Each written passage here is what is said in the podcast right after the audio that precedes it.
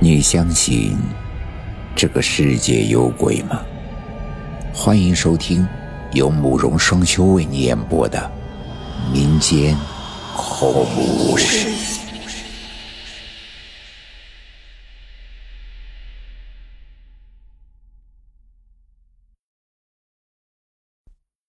今天要给大家讲的故事叫做《半夜敲墙的声音》。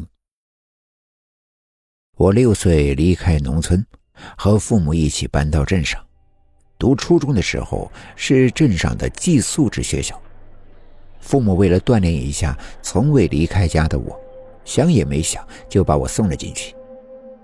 说实话，学校的条件并不是太好，活像个监狱，也没有正经的餐厅供学生吃饭，只有一排没上窗子的方架子，四面透风，有桌没凳。宿舍里冬天特别冷，刚入学连床铺都不够，因为是上下铺，学校规定上铺一个人住，下铺两个人住。况且是单人床，不按照姓名学号分配，纯靠自己抢。能抢到上铺就是幸运儿，抢不到的就得两个人将就。过了很久才给我们重新分宿舍。不记得是初几，那天下了晚自习后，大家像往常一样收拾一下就睡了。可是半夜被一阵咚咚咚的敲墙的声音吵醒，起初以为是隔壁宿舍在搞恶作剧。响了几声之后，有同学忍无可忍的去敲了隔壁宿舍的门。隔壁宿舍的同学是被敲门声吵醒的，一个个睡眼朦胧。证实不是恶作剧之后，我们又无奈的睡下了。第二天，几个室友在班级说起这件事，隔壁宿舍住的也是同班同学，他们仍旧否认是恶作剧。可是到了晚上，那咚咚的敲墙声又来了，但不是昨晚响过的位置。这次不仅我们一个宿舍听见了。隔壁宿舍同学也听见了，甚至其他楼层也有人听见。大家七嘴八舌，一时间这个话题成了焦点。有假装明事理的学生解释说，是楼板内部结构问题，或者是不知道哪间宿舍弄出了声音，墙体传声给传下来的。然而，这种解释很快就被推翻了。敲墙声一天接着一天的响，那声音格外清晰，明明就在身侧。这时候，大家开始慌了。天一亮，就把这件事情告诉了宿舍管理员。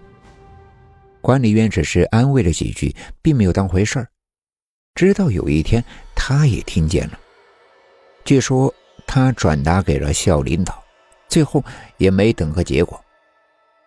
敲墙声还在继续，每天都是半夜三更，在大部分人睡熟的时候，说不定从谁的身边的墙壁上敲起来。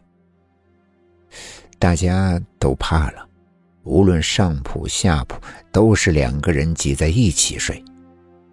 和我同铺的学生体型比较健硕，夜里睡得很香，而我一直睡眠不太好。那天夜里。敲墙声又响起来了，在我斜上方的位置。我本没有放在心上，翻个身准备继续睡。可怕的事情就在我翻身之后发生了。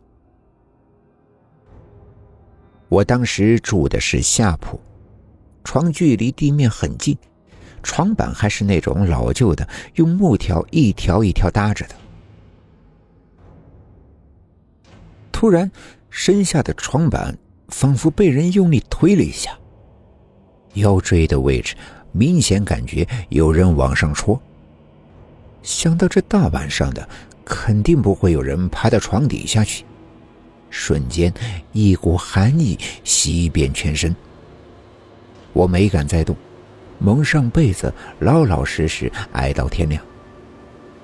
那声音大约持续了一个多月。又莫名消失了，可以肯定的是，当时附近没有正在施工的建筑，也不是任何人的恶作剧。这么多年过去，仍然是个不解之谜。今天的故事就讲到这里了，祝你做个好梦。